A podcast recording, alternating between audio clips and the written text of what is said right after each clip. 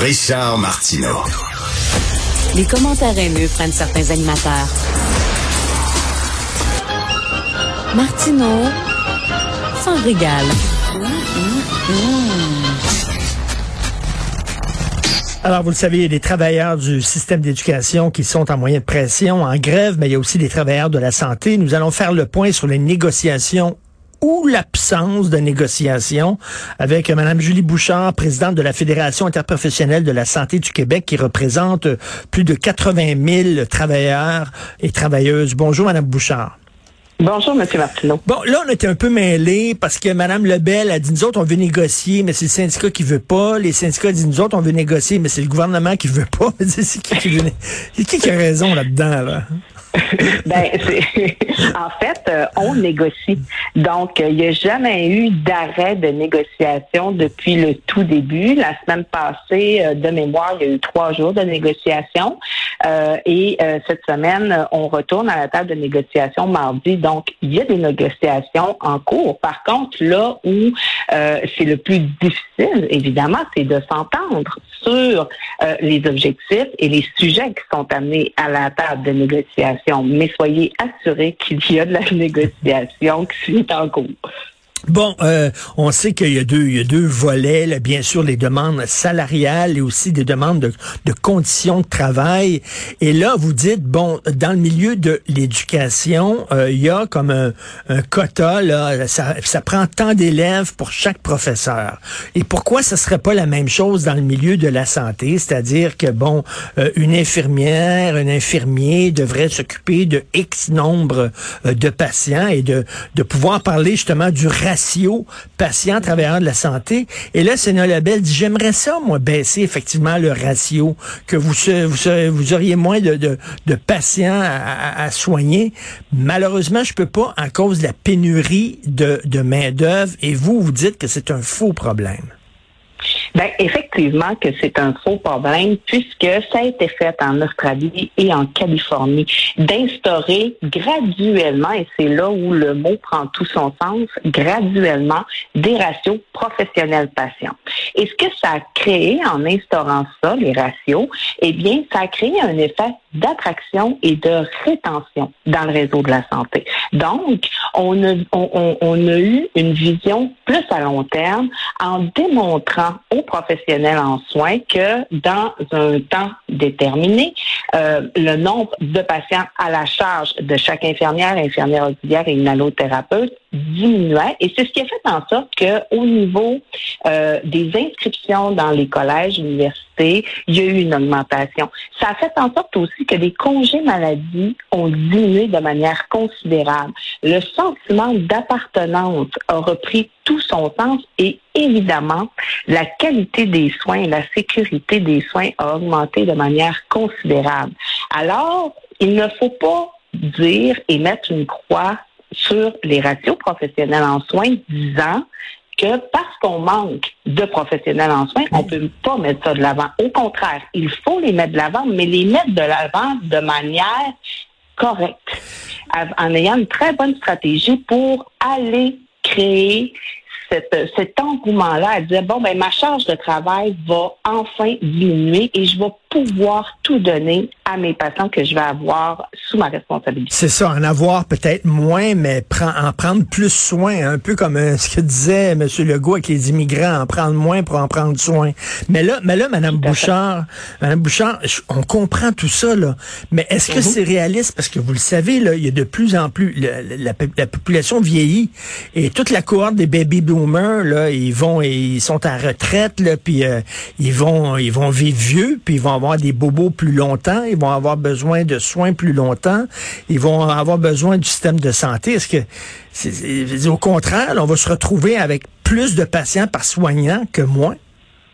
C'est exactement pour toutes les raisons que vous venez d'énumérer que c'est important de le faire dès maintenant. Pour s'assurer que lorsqu'on aura euh, une augmentation quand même assez importante là, euh, des euh, patients qui seront dans nos CHSLD ou encore dans nos centres hospitaliers, eh bien que les ratios fassent déjà partie de notre organisation du travail. Alors, ça va vraiment prendre tout son sens. Et je vous le dis, il ne faut pas, il ne faut pas s'arrêter en disant on est en pénurie. On n'a jamais eu autant d'infirmières inscrites au tableau de l'ordre au Québec depuis la nuit des temps. Elles sont où? Elles sont dans les agences de placement. Elles sont dans le privé. Ou elles ont tout simplement fait un, autre choix de carrière parce que pour elles, ça ne correspondait pas euh, à la conciliation travail-famille du personnel qu'elles voulaient. La charge de travail était beaucoup trop grande. Alors, on doit absolument faire revenir ces infirmières, infirmières auxiliaires-là dans le réseau pour pouvoir prendre en charge la population du Québec qui est vieillissante et qui occupera encore plus nos euh, lits euh, dans les CHSLD, encore dans les hôpitaux. parce que Mme Bouchard, là, c'est une spirale vers le bas. Hein? Plus il va y avoir de gens dans les hôpitaux parce qu'ils vieillissent, euh, plus les infirmières vont être débordées, plus elles vont péter aux frettes, moins elles vont avoir le goût de, de rester là, puis elles vont changer de job ou elles vont aller en dépression. là, ça s'en va vers vers le bas, là. ça s'en va pas vers le haut. Là. Non, exactement. Et c'est ça qui est triste de voir parce qu'on a quand même le plus beau métier du monde. Il faut nous donner la chance de l'exercer à son plein potentiel. De donner des soins de qualité, c'est tout ce qu'on désire. De donner des soins sécuritaires, c'est tout ce qu'on désire parce qu'on a étudié dans ce domaine-là, de prendre soin de l'humain. Et présentement, on ne nous donne pas l'opportunité de le faire correctement parce que notre charge de travail est beaucoup trop grande et qu'au lieu d'aller créer cette attraction-là et cette rétention-là euh, dans le réseau de la santé publique, eh bien, ce qu'on fait, c'est qu'on continue à vouloir dégrader les conditions de travail actuelles, ce qui fait en sorte qu'on a encore plus de professionnels en soins qui regardent la porte de sortie au lieu de dire, enfin, peut-être que dans l'avenir, ça va être beaucoup plus intéressant. Euh, là, vous avez, ben moi, je me promène euh, en auto dans la journée, euh, puis quand il y avait des manifestations, des, moyens de pression des syndiqués devant les hôpitaux, il y a des automobilistes qui klaxonnaient en guise d'appui. mais là, on voit de plus en plus des opérations non urgentes qui sont reportées, etc. Est-ce que vous pensez à un moment donné que si ça dure trop longtemps, avec des opérations reportées, qu'à un moment donné, là, il va y avoir un point de bascule et que les gens vont commencer à vous lâcher?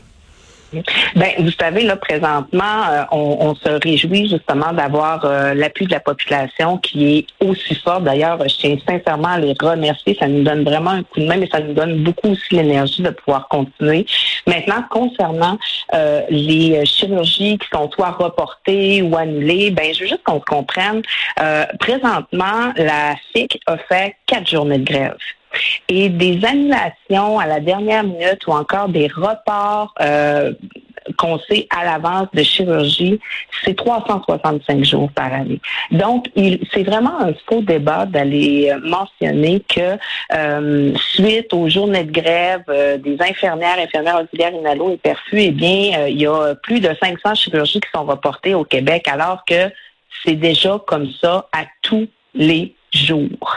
Donc, faut pas hmm. venir faire en sorte qu'on vient noyer un moyen de pression que ce sont 90% de femmes euh, qui exercent leur droit de grève justement pour aller chercher de meilleures conditions de travail et pour s'assurer que la, population ait accès à l'ensemble de, des services et à de meilleurs soins, que euh, c'est dû à ça qu'on annule plein de chirurgies, alors que je vous dis, il y en a à ben oui, puis il y en avait avant les grèves, avant les moyens de pression, puis on connaît tous quelqu'un qui a dû à un moment donné euh, attendre pour se faire opérer parce que il manquait de salle d'opération, il manquait de travailleurs, il manquait d'inhalothérapeutes, etc.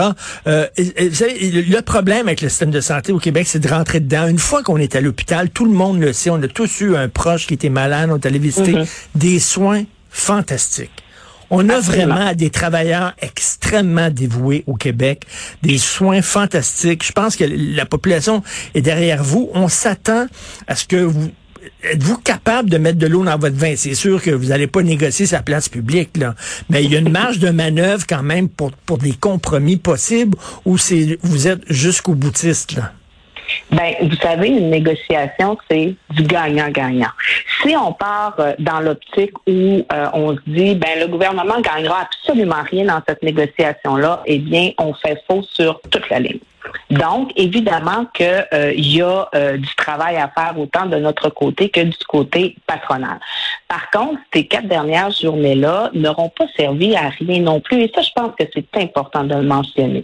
Euh, souvent, sais, on, on, voit plus de radical qu'autre chose, mais par contre, on voit présentement la table de négociation. Et là, le mot mini prend tout son sens. Il y a quand même un mini changement de ton à la table de négociation. Donc là, on voit une partie patronale qui, pour la première fois depuis les dix derniers mois, nous, nous demander et vouloir entendre nos solutions sur nos trois priorités. Donc, la conciliation travail-famille du personnel, euh, la charge de travail, les salaires. Et là, tout d'un coup, ça les intéresse, alors qu'auparavant, c'était une fin de non-recevoir. Je vous le dis, M. Martineau, c'était vous allez embarquer dans nos solutions à nous parce que les vôtres ne nous intéressent pas. Donc là, depuis la semaine passée, oups, on voit un petit virement et pour nous, c'est très important de donner hmm. cette chance-là à la négociation parce qu'il n'y a personne qui fait la grève de gaieté de cœur. Premièrement, c'est énormément de travail et d'énergie pour les syndicats locaux qui doivent tout organiser ça. Faire les horaires de travail, c'est un casse-tête incroyable.